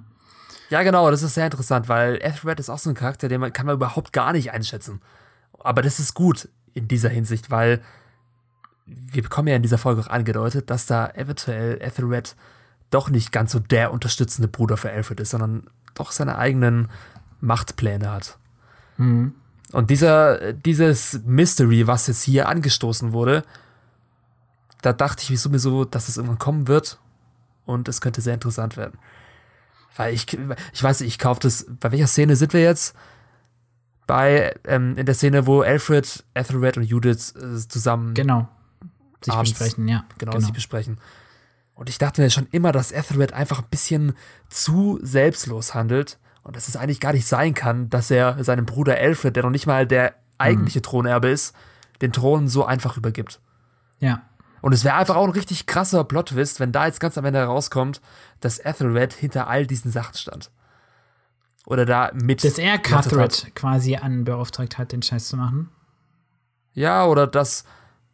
Ja, dass er einfach das Ziel verfolgt, seinen Bruder zu stützen und dass er halt mit der Kirche unter einer Decke steckt. Und deswegen. Deswegen das wäre natürlich geil, dann hätte man, ja, das wäre natürlich, das wäre natürlich echt geil, wenn jetzt einmal das passieren würde und dann einfach nur was mit Freydis gerade noch entdeckt haben, dann hätte die Staffel wirklich nochmal einen ganz anderen Spin irgendwie. Ja. Sehr interessant. Aber außerdem, was ich noch erzählen wollte, ähm, ich habe mich mal ein bisschen schlau gemacht in dieser Königslinie, weil mir kam das ein bisschen komisch vor, diese Beziehung zwischen Ethelred und, und Alfred. Und ähm, das ist ganz komisch, die Serie hat sich hier ein bisschen, ähm, die historischen Ereignisse ein bisschen vereinfacht, wo ich ehrlich gesagt doch recht froh drüber bin. Weil wenn du dich erinnerst an Ethelwulf, der hat ja quasi, ja. ne, dieser bärtige Haut drauf äh, König der, der vierten Staffel vor allem. Der hatte eigentlich in der, der historische, die historische Person hatte eigentlich viel mehr Kinder. Also er hatte, ich glaube, sechs Kinder insgesamt. Und hier in der Serie hatte er ja nur Alfred und Ethelred. Und das, das nämlich, reicht. Das reicht, finde ich auch, aber es war ein echt so, das erste Mal war ein, ist auch wurscht welcher, ein, einer seiner Söhne war nach seinem Tod der König, dann ein anderer Sohn, weil der erste gleich nach zwei Jahren gestorben ist. Dann wurde Ethelred eigentlich als erster König, weil er ist ja auch älter als Alfred. Und dann später ist es in der, in der historisch so gesehen gewesen, dass Ethelred und Alfred, die sich sehr gut verstanden haben als Brüder, haben bei einer Schlacht, vor einer Schlacht, wo sie beide teilgenommen haben, entschieden, per Vertrag, dass wenn der eine stirbt, dann erbt der andere Bruder alles, was, alle weltlichen Dinge, die er besitzt. Das heißt, ähm, und dann ist es so passiert, dass Ethelred in dieser Schlacht gestorben ist und Alfred hat quasi seinen weltlichen Besitz, nämlich das Königreich, geerbt. Und ähm, wenn du dich an, wir beide haben ja schon über The Last Kingdom auch geredet, und da gibt es ja diesen mhm. Charakter Ethelwold, der immer Alfred, ne, ähm, immer angreift und sagt zu Alfred, hey, ich bin eigentlich der, der König und Alfred, du, du bist nur so ein, so ein Thronräuber. Ja. Und der ist der Sohn von Ethelred. Und der hat nämlich eigentlich stand dem die Königswürde zu. Er war nur zu der Zeit, als Alfred König geworden ist, extrem jung. Ach so, ja. Verstehst du? Also, also haben, haben sich beide Serien sozusagen ein bisschen Freiheit erlaubt und die Wahrheit liegt irgendwo in der Mitte. Sozusagen. Aber ja, aber beide ergänzen sich auch ganz geil, weil jetzt verstehe ich viel besser, wie in Last Kingdom wo Ethelwold herkommt. Der war nämlich Ethelreds Sohn und hatte eigentlich Anspruch auf die Königswürde gehabt, aber ähm, ja. Naja, auf, ja, jeden ja, Fall, interessant auf jeden Fall. Auf jeden Fall war Ethelred eigentlich vor Alfred der König. Ob wir ihn jetzt trotzdem noch mal als König sehen, wahrscheinlich nicht. Ja, ich glaube auch nicht. Vor allem, weil sich gerade Alfred als König so gut macht. Zumindest aus, Schauspielerin, aus schauspielerischer Sicht gefällt mir Alfred wieder richtig gut. Und er bekommt einfach mit jeder Folge, mit jeder Szene mehr Autorität und mehr Präsenz. Ja. Also ich, ich meine, ich mein, dieser äh, Ferdia War Spilo, der hat mir in der letzten Folge besonders gut gefallen, also der Darsteller. In dieser Folge fand ich es halt einfach, weil die Story so ein bisschen lame um ihn herum war, nicht so ganz plausibel, aber ja. Ja, vielleicht schon, aber es gibt einfach eine Szene mit äh, Alfred, die mir sehr gut gefällt. Ich weiß nicht, sind, sind wir bei der das ist schon? Die nächste, wie er betet, ne? Äh, ja, genau. Er ist ja erstmal beim Grab seines Großvaters, also Egbert, ja. und wünscht sich da oder betet für mehr Stärke, ja. die er dann später in einer Szene auch zeigt. Aber ich glaube, dazwischen kommen noch ein paar andere Sachen. Genau, ja, aber genau, also wir haben dann, also dieses Betchen, die fand ich auch ziemlich cool. Und dann haben wir aber als nächstes diese Geschichte, wo Ube ähm, Torvi, Björn und Lagatha von Alfreds Angebot erzählt, nämlich, dass sie sich eben, dass sie, ähm, ja, sich dem Christentum zum Christentum konvertieren könnten eigentlich. Ja, ich weiß nicht, nimmst du es Uber ab, dass er das wirklich tut? Mm, ja, also ich, ich finde jetzt, ich finde es ich find's einen spannenden dramaturgischen Moment. Ich finde, er ist noch nicht so ganz perfekt ausgeschlachtet, aber vielleicht kommt es noch. Aber ich nehme das Uber eigentlich schon ab, ja. Also ich hätte mir schon auch noch eine Szene gewünscht, wo man vielleicht noch ein bisschen mehr sieht, was ist jetzt so seine wirkliche Absicht, aber diese Szene danach mit ihm und Torvi nach der Taufe, wo sie dann so zweifeln und sagen, oh, ich fühle mich gar nicht so anders und er dann seinen Ring ablegt und wieder in die Hose steckt, das fand ich schon ganz geil eigentlich. Das war halt ganz schön symbolisiert, ähm, dass er sich halt doch noch nicht so ganz sicher ist. Ja, genau, es macht ja auch Sinn aus Charaktersicht, da er von Alfred erfahren hat, dass anscheinend Ragnar, sein Vater, auch vom Glauben ja. abgefallen ist ja. und der deswegen nun auch ins Zweifeln gerät, zum Zorn von Björn. Und Björn ähm, sagt da auch einen ganz schönen Satz, der sehr ironisch ist zu Ubbe, nämlich Sometimes I wonder if you are Ragnarson at all. sagt er zu Ubbe. Aber eigentlich fragt er sich ja das über sich selbst, ob er wirklich Ragnars Sohn ist. Hm. Also dieser, dieser Zorn, beziehungsweise fast schon dieser Neid in Björn, dass die anderen echten Söhne Ragnars gar nicht äh, so ach drauf. So, ach so, stimmt, ach so, klar, weil er ja eigentlich der Sohn von, von, klar, von Rollo ist, genau. Von, ja, klar, jetzt habe ich es gar nicht gerafft. Ja, stimmt, und stimmt, und, geil. und Björn findet es einfach richtig scheiße, dass die richtigen, echten Söhne von Ragnar sich gar sich nicht die Mühe geben, ja. so krass wie Ragnar zu sein. Aber er gibt halt alles dafür. Oh Mann, das habe ich gar nicht gerafft, aber so ist es eigentlich viel cooler. Stimmt. So ja. hat es so eine, ja, wie du sagst, so eine gewisse Ironie. Stimmt, ganz geil eigentlich. Schade, ja, die Ironie, die, die Ironie wird ja noch weiter geführt, indem später Björn auf den Magnus, Magnus. trifft. Der ist, der ist ja auch schon lange verschollen. Magnus ja. war der vielleicht Sohn von Ragnar mit, wie ist die Lady? Quenthrith. Quenthrith, genau. Genau. genau. Ich habe nochmal nachgeschaut in der vierten Staffel, da sehen wir die auch, ähm, wie sie, da ist ja Quenthrith ist ja in diesem Turm gefangen und da ist auch eben Magnus als kleiner Junge dabei und dann kam Ethelwold und wurde, hat ihn eben befreit. Die zwei befreit.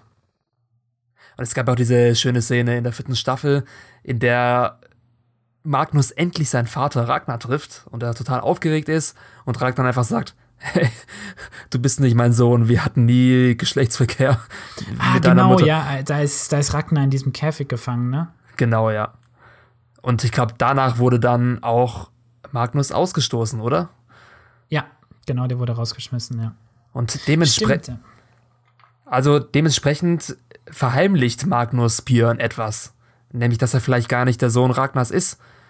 Und das ist halt auch wieder die Ironie, weil beide sich stimmt, gegenseitig verheimlichen, stimmt. dass sie eigentlich vielleicht gar nicht der Rag Sohn Ragnars sind. Äh, mega lustig. Das ist, oh Mann, das ist mir gar nicht, ich habe das voll vergessen in der Folge, aber stimmt. So hat es, hey, so ist die Folge eigentlich gar nicht so schlecht. So.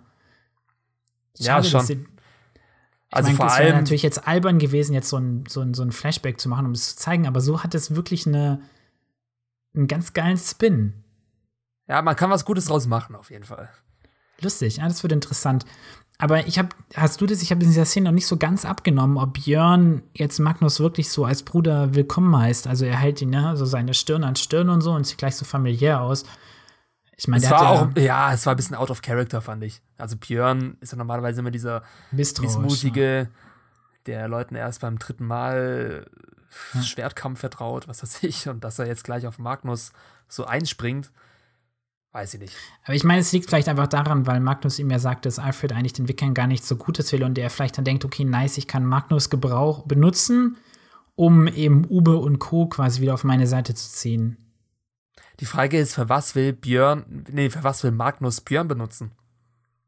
Ich glaube, ich könnte mir, glaube ich, einfach echt vorstellen, dass er halt so zwischen diesen Stühlen stand sein ganzes Leben lang und er halt einfach als niemand durch die, durch die Straßen von Wessex gelaufen ist und jetzt kann er eben sagen, hey, ich bin wenigstens der Bruder von einem der mächtigsten Wikinger meiner Zeit. Passt doch. Also ich finde das so naja, ein guter Grund.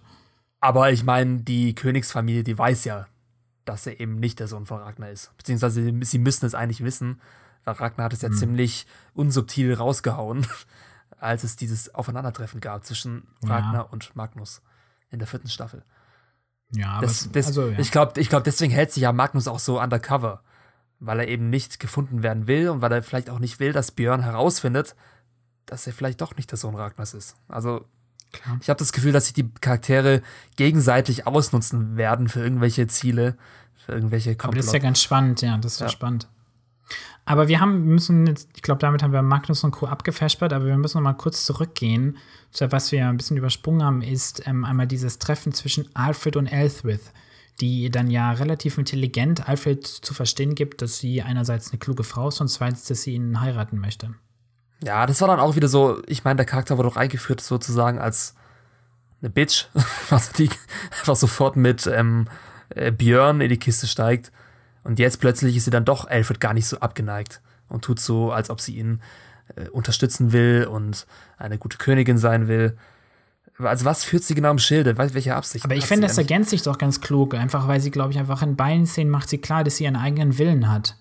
Und sie in dieser Szene macht sie klar, dass sie in sich entscheidet, aus machtpolitischen Gründen Alfred zu wählen. Und in der anderen Szene hat sie halt klar gemacht, sie hat halt einfach auch einen sexuellen Appetit und da schnabuliert sie halt dort, wo sie halt gerade Lust hat. Also ich finde, das passt eigentlich. Deshalb gibt doch einen interessanten Charakter eigentlich, wo ich auch sage, hey, nach dieser Szene, hey, der, die ist halt eben nicht nur diese schöne, schöne, schöne, keusche äh, äh, Christin, sondern die hat auch was, was, ja, die hat was ja, drauf. Bisschen wie so eine Quentith. Ja, aber ihrem Charakter fehlt es trotzdem an einem Fundament. Irgendwas, was diese Taten begründet. Ja, klar. Also ich verstehe nicht, warum sie diese Macht haben will. Ich verstehe auch nicht, warum sie unbedingt, äh, warum sie so sehr auf Wikinger steht. Wenn das irgendwie noch begründet wird durch irgendwas, dann bin ich happy damit. Aber ich kann ihren Charakter im Moment einfach nicht ernst nehmen. Beziehungsweise mhm. ich verstehe ihn einfach nicht. Ja, aber, aber ich ja, fand, diese Woche war es schon besser. Also es war vielleicht besser. kommt ja in den nächsten zwei, drei Folgen noch mal ein bisschen was. Ja. Und zum Glück gab es keine gemeinsamen Szenen zwischen Ellsworth und Björn. Also das wurde uns oh Gott sei Dank ja. erspart. Gott sei Dank. Aber jetzt haben wir auf jeden Fall die nächste Szene, ähm, wäre dann gewesen, wie Alfred ähm, seinen nächsten Wittern, also den zweiten, den wir gesehen haben, einberuft und eben seinen Eldermännern, also seinen, seinen Adel quasi erzählt. Einiges eigentlich erzählt, ne? Ja, der haut, der haut da einige Facts heraus und das war auch genau die Szene, die ich meinte, in der er dann wirklich Stärke gezeigt hat und meine, ja, meine Lieblingsszene vielleicht sogar aus der gesamten Folge ist, weil, ähm, weil, El weil Alfred einfach hier versucht, sich wirklich als König zu beweisen und er stößt den Lords, die sich da versammelt haben, einfach drei krasse Sachen vor den Kopf und ist überhaupt nicht daran interessiert, was deren Reaktion darauf ist. Ich meine, als erstes sagt er ja, okay, ich spreche Hechmund frei. Ja. Ich spreche Heckmund frei, er wird der neue Bischof und alle so, what? No, no, no. Und dann, gleich geht's weiter. Ja, und ich heirate jetzt. Das habe ich auch schon gesagt. Okay, und das letzte ist, ich taufe jetzt hier meine Wikinger-Kumpels als Christen. Und dann rastet die Menge komplett aus. Und die, ich meine, oh das Einzige, was, was jetzt auch wirklich unfreiwillig lustig war an der Szene, war, dass die Lords sich wirklich so verhalten haben wie so typische Statisten. ja, das habe ich auch gedacht. Alter, die waren echt Statisten, richtig schlecht, finde ich. Also die sagen ja überhaupt nichts Richtiges, sondern die werfen dann einfach nur so ein, so Sachen wie No, no, no, no way. So ja, das habe ich auch gedacht, ja. Also ich habe ja, ich habe ja auch schon gearbeitet am Filmset eben als, als Anweiser auch für Statisten und das ist echt gar nicht so einfach, aber da merkt man es halt echt so, dass halt die Regieassistenz gesagt hat, so, ihr seid alle böse und mögt nicht, was der König euch sagt. Und deswegen sagt jetzt alle mal, no, no und sowas, ja. Ja, genau. Und wenn du halt so, so Komparsen halt, ne, heißt es ja beim Film, wenn du Komparsen halt nicht genau die notwendigen Informationen gibst, damit sie verstehen, um was es hier eigentlich geht, ja, dann können sie halt auch nicht viel mehr sagen als no, no. ich, ich habe die Szene, ich habe die Szene trotzdem gemacht, vor allem wie dann Ethelred im Hintergrund immer versucht hat, die Menge ruhig zu halten mit seinem Stock. Duff, duff, duff. Es, ja, also sie hat auf jeden Fall gezeigt, dass Alfred ein sehr starker Charakter werden könnte. Und ich habe auch schon Bilder gesehen. Naja, aber auch ein ziemlich, ziemlich uneinfühlsamer, also weil er weiß ja, dass er Probleme hat und wirklich klug war das nicht. Also bis jetzt kam er ja wirklich sehr intelligent rüber, aber auf die Art und Weise, wie er das dem, dem Wittern ähm, zu verstehen gegeben hat, war echt weird. Oder sagen wir so, sie haben, ich glaube, er hat halt gehofft damit, dass er sie mit der, ähm, mit der Taufe der, der Heiden quasi überzeugen konnte, aber irgendwie kam das ja auch nicht so gut an. Ja, das habe ich da auch gefragt. War nicht der ganze das Zweck dahinter, dass er die christliche Gemeinschaft davon überzeugt, dass die Wikinger bei ihnen leben dürfen? Warum bringen die sich dann jetzt auf über die Taufe? Das habe ich auch nicht vor, vor allem, da er schon verkündet hat, dass er sie leben lässt dann müssen sie doch jetzt froh darüber sein, wenn sie wenigstens getauft werden. Also, hm, das habe ich auch nicht ganz verstanden. Naja.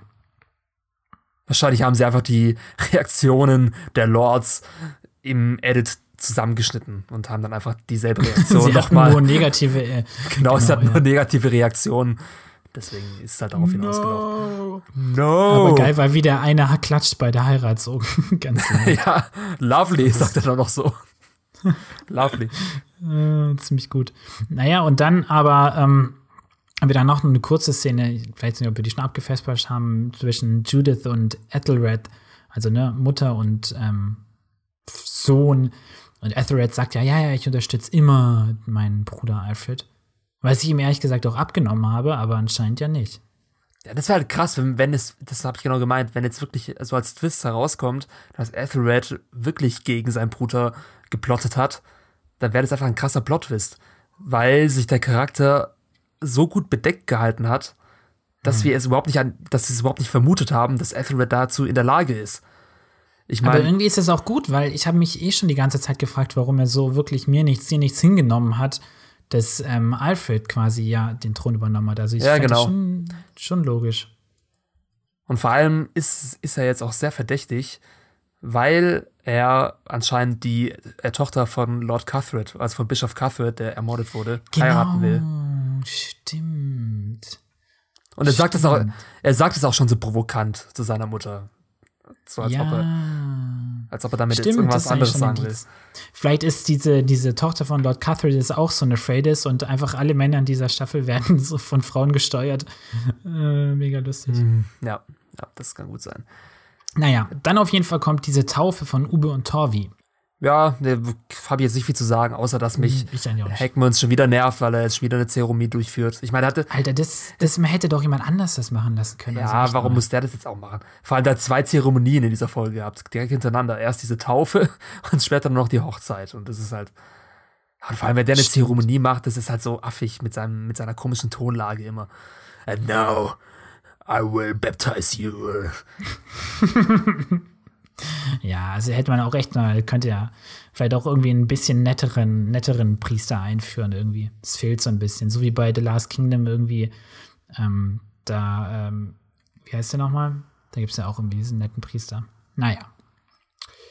Dann als nächstes kommt nochmal diese kurze Szene, wie dann Ube und Torvi äh, diese Kreuze anlegen, ne? Und die ah, ja. habe ich ja vorhin schon gesagt, die fand ich eigentlich ziemlich nice irgendwie. Wie die zwei dann, wie, wie Torvi sagte, hat sich für mich um wenig viel anders. Ja, genau. Das war auch sehr schön, weil sie haben halt die Kruzfixe angezogen, meinten, okay, also ich spüre jetzt keine Veränderung in mir, aber als dann Ube seinen Armreif ablegt, dann hat er sich anders gefühlt. Ja. Das hat schön gezeigt, dass er mit diesem Armreif einfach seine komplette Vergangenheit verraten hat. Hm. Weil dieser Armreif, der wurde ja, wird ja den Wikinger-Kindern sozusagen gegeben, wie wir in der ersten Folge der Staffel, äh, der Serie überhaupt gesehen haben, wie der Ring, glaube ich, Björn und mhm. noch einem anderen Kind überreicht wird. Und die ah, Funktion, ja, ja.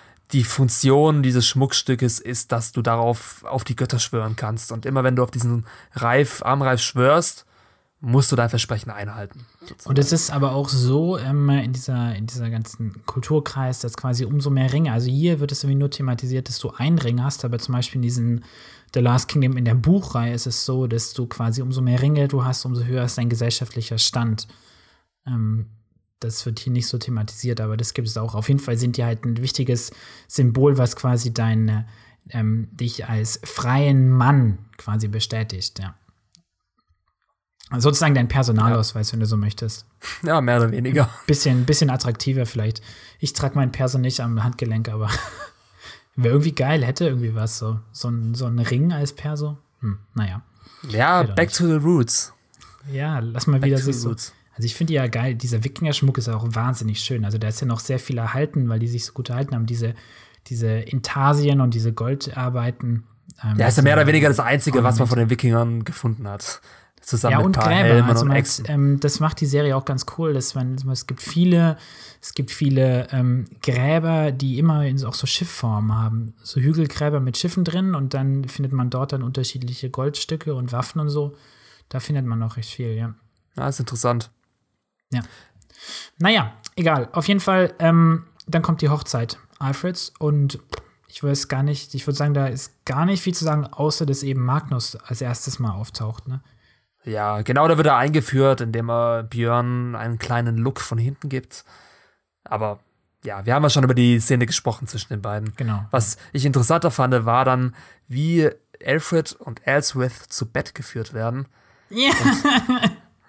Das war so eine peinliche Stimmung. Oh mein das hat Gott, schon fast so wehgetan. Meine Güte. Vor allem, da ja Ellsworth keine Jungfrau mehr ist. Anscheinend. Sie wurde anscheinend von Björn entjungfert. Und wenn es jetzt so, die Ammen stimmt. mitbekommen, weil es wird ja anscheinend kontrolliert. Ja. Oder? Normalerweise, weiß, ja, schon. Ich weiß ja nicht, ob es in der Hochzeitsnacht kontrolliert wird oder davor. Eigentlich muss er davor gemacht werden. Wir sind ja noch nicht Aber verheiratet, Kayvan, also wir wissen es ja noch nicht. Ne? Ja, genau. Wie Hochzeitsnächte ablaufen. Ich hoffe einfach nur für die zwei, weil die haben ja die Vorhänge so zugemacht, dass dann die Leute auch wirklich aus dem Raum rausgegangen sind. Ja, also die Armen, ey.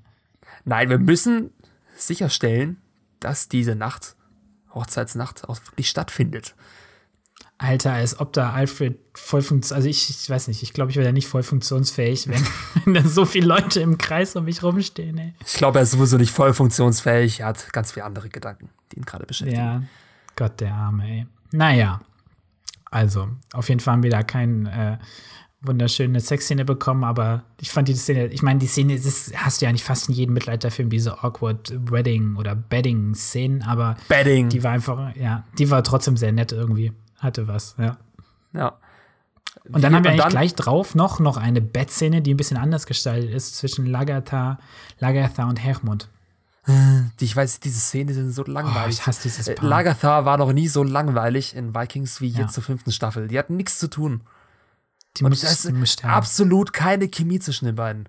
Es ist so, ja. es ist so eine langweilige, platonische, fast schon, nicht platonisch, aber ja, sie, ja, ich meine, wir haben es ja schon die letzten Podcasts besprochen, brauchen wir jetzt nicht mal sagen, aber es ist einfach, es ist bar irgendwie jeger, jeglicher, jeglicher Beziehung. Also es ist irgendwie schwer verständlich, warum die zwei so zusammen sind. Und, und gerade jetzt fehlen einfach immer mehr diese emotionalen Szenen zwischen denen, die die wirklich verbinden. Also ich meine, klar, ich meine, was wäre halt cool, wir haben ja immer gesehen, dass Lagatha sich ja auch mit Hermund mittlerweile einlässt, weil Hermund quasi die Wikinger beschützt. Also Lagatha, Björn, Torvi und Co. und so weiter.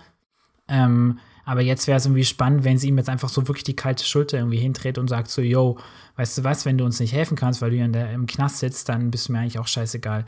Das wäre irgendwie spannender. Ja, es war ja nur so eine kleine Verwarnung. Weißt du, und wenn sie dann Hermunds, Hermunds Zorn auf sich zieht, der sich dann wieder extrem auf seine Christentum zurückberuft und dann quasi Hermund gegen Lagetha, Björn und Co. Paktiert. Das wäre dann wieder interessant. Ja. Aber so ist ja, es irgendwie so, pff, ist halt irgendwie Wayne, ja. ja. Ich will auch gar nicht so viel drüber Gut, dann haben wir noch. Das einfach. Ja. Und dann haben wir eigentlich nur noch eine Szene, und zwar wie Ethelred ähm, einen dunklen Gang, Verlies, Keller betritt, eine Tür öffnet, in der sich Leute mysteriös versammeln. Ja, eine geheime Versammlung. In einem Keller mit ganz engem Raum und mit geschlossener Tür. Da wird bestimmt gemunkelt. Das waren die Lords. Das ist vielleicht so eine Orgie oder sowas, so eine Sexparty oder so. Ja, es. Ja, genau. nee, aber wer, wer, war das denn jetzt genau? Das waren ähm, die. Hast du es gesehen? Also, ich hab's gerade gar nicht mehr im Kopf. Ähm. Es, es, sah aus, als ob es die Lords wären und, oder die kirchlich-geistlichen. Was ist da genau der Unterschied eigentlich zwischen, den, zwischen der Kirche und den Lords? Stecken die nicht sowieso unter einer Decke? Sind es nicht dieselben Personen? Naja, es kommt halt drauf an. Also, du hast ja in so mittelalterlichen Gesellschaften immer weltliche und geistliche Herrscher und du kannst als, als weltlicher Herrscher kannst du auch ein Kirchenamt annehmen. Ich meine, dadurch, dass Kirchenämter ja meist ähm, irgendwie auch keine Kinder produziert haben, haben wir ja letzte Woche schon drüber geredet, ähm, können die aus derselben Familie stammen. Also, ne, das ist schon möglich. Und natürlich waren die vielleicht auch nicht so ultra fromm, sondern die sind halt du bist als weltliche Herrscher in ein Kirchenamt eingetreten, weil die eben sehr, sehr viel Reichtum und Macht gebracht haben und eben auch Ländereien, was ja das Geld einfach damals war. Ja, also deswegen könnte ich mir schon vorstellen, dass ja, da gibt es auf jeden Fall eine Überschneidung. Was ich mich jetzt frage, ist, ob Ethelred es jetzt wirklich von vornherein geplant hat, seinen Bruder zu stützen, oder ob es erst jetzt oder ob er sich halt eben erst jetzt dafür entschieden hat, gegen seinen Bruder vorzugehen, weil er mit, seiner, mit seinem Regierungsstil nicht zufrieden ist, mit seiner Entscheidung, die er getroffen mhm. hat, bezüglich mhm. Hegmund, bezüglich der Kirche und der Wikinger und so weiter. Was glaubst du? Also war es ein Komplott von Ethelred von Anfang an mhm. oder hat er die Seiten gewechselt? Und gibt deswegen jetzt schwer, zu dieser mysteriösen Schwer zu sagen. Also ich würde, ich würde sagen, die Serie versucht zu suggerieren, dass er erst jetzt quasi sich entscheidet. Ja ähm, den, den unter zu, also ja, den, den Paktieren quasi beizutreten. Und das wäre für die ja extrem wichtig, weil er wäre ja eine Figur ähm, mit einem gewissen Herrschaftsanspruch, auf den sie sich dann quasi auch berufen könnten. Also das macht auf jeden Fall Sinn. Ich habe aber das Gefühl und es ist auch meine Hoffnung, dass die Serie sich ein bisschen subtiler ähm, ja, verhält und genau das macht, was wir ja vorhin ja schon besprochen haben, und zwar, dass eben Ethered es schon seit längerem plant und wir es erst jetzt sehen. Das wäre natürlich ganz geil. Das würde seinen Charakter auch besser erklären, weil ich kann es immer noch nicht verstehen, warum er absolut kein Interesse am Thron hat. Warum er absolut, warum genau. er so selbstlos ist. Ja. Das wäre wär wünschenswerter, wenn es sich so herausstellt. Ja. Aber ja, damit sind wir fertig, oder? Auf jeden Fall fix und fertig. Was Darf meinst du denn jetzt? Was ist jetzt ja. dein, dein Fazit jetzt zu dieser Folge? Hm.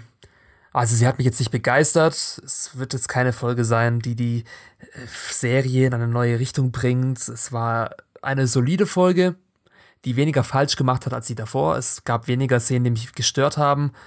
Weniger Heckmund, was ich gut fand. Weniger yes. Björn Elswith, was ich auch ganz schlimm fand in der letzten Folge.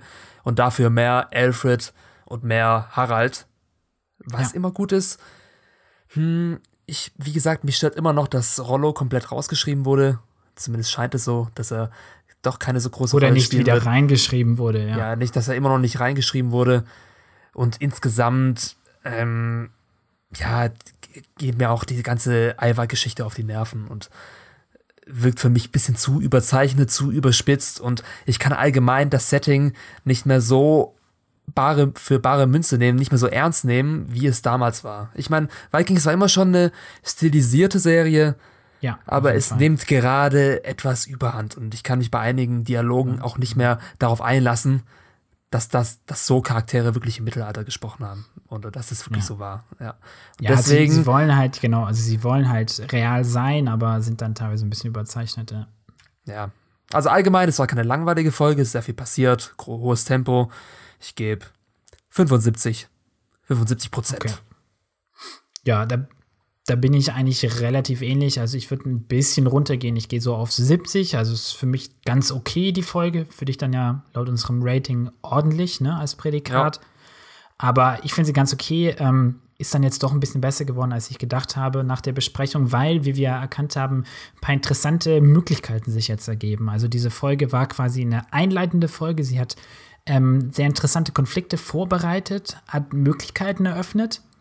Also es ist quasi, wenn du, weiß nicht, es ist wie so Mittelfeldspiel beim Fußball, damit irgendwie der Ball irgendwie nach vorne kommt, so. Keine Ahnung. Ja, genau. Ja. Und jetzt wird da die Frage, ob die nächsten Folgen halt an das Tor schießen. Und, sorry, ist ein bisschen eine weirde Metapher, aber ich glaube, nee, sie war ziemlich gut, treffend. Ja, ja treffend. ähm, hm. Ja, und ja, die nächsten, nächsten Folgen müssen rocken. Und man hätte die Folge sicher auch ein bisschen besser schreiben können. Es gibt immer noch diese Romans-Aspekte, die mir noch ein bisschen deplatziert für immer für mich wirken, immer noch. Ähm, mir hat das aber mit Ivar ganz gut gefallen, weil ich finde, es passt zu seiner Logik, dass er sich als Gott sieht. Es lässt sich auch in der Story erklären, weil eben ja seine, sein Vater und seine Mutter auch vermeintlich göttlichen Ursprungs sind. Also sein Wahnsinn ist fundiert und ähm, ich finde es interessant, wenn die Serie das jetzt aber nicht zu ernst nimmt, sondern wenn quasi nur Ragnar, äh, wenn nur Ivar denkt, er ist ein Gott und alle anderen denken, oh mein Gott, was für ein Depp irgendwie, dann wird es total spannend. Ja, das wäre sehr, ja. Dann, dann, ja, da hast du richtig viel Potenzial, was zu erzählen. Und wenn Ivar versucht, so einen kranken Kult aufzubauen, ja, das fände ich auch ziemlich geil. Also ich glaube, da ist Potenzial und ich, und weißt du, und wenn er so übertreibt, dann ist es ganz klar, damit muss er fehlen, weil wenn er so über treibt, dann, dann zieht das irgendwann den Zorn von anderen auf sich. Und das ist dann wiederum interessant. Also deswegen finde ich dann diese göttliche Idee gar nicht so schlecht. Ja. Genau. Ja. Und deswegen da steckt theoretisch viel Potenzial drin. Steckt viel das ist drin. So das Motto der Staffel. Zeigt sich noch nicht, genau, ja. Also ganz okay. Schauen wir mal nächste Woche. Da könnte theoretisch viel Geiles passieren.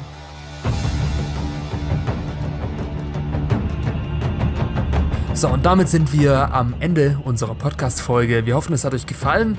Falls ja, lasst doch gerne ein Abo da, falls ihr es noch nicht getan habt auf YouTube. Oder ihr folgt uns auf Soundcloud oder iTunes.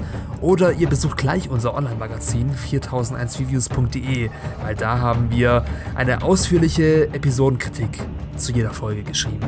Wenn ihr euch nochmal ganz kurz durchlesen wollt, was wir von dieser Folge halten. Ja, ansonsten würde mich super interessieren, schreibt es doch mal in die Kommentare, was ihr von Ivers Krönung haltet. Also ist es für euch auch ein bisschen zu stilisiert, zu übertrieben oder meint ihr, das ist doch eigentlich ganz geil und hat euch, hat euch gefallen? Das fände ich super spannend, weil wir betrachten das Ganze ja auch noch ein bisschen auf einer, ja, vielleicht auf ein bisschen anderem Level und es wäre einfach spannend, mal so zu hören, wie, was ihr davon haltet, ja. Und zwar, ansonsten will ich mich nochmal bedanken einmal bei Tom und Anna, die uns letzte Woche auf PayPal was gespendet haben. Könnt ihr auch machen jetzt, wenn ihr ähm, uns ein Bier ausgeben wollt oder ein Humpen Met, dann spendet uns doch gerne auch einfach nur einen Euro oder so auf PayPal. Haben wir auch nochmal verlinkt in der Beschreibung von dem Podcast. Das wäre super. Ansonsten. Ja, dann sagen wir bis nächste Woche. Vielen Dank fürs Zuhören und ciao, bis bald. Bis dann. Ciao, ciao.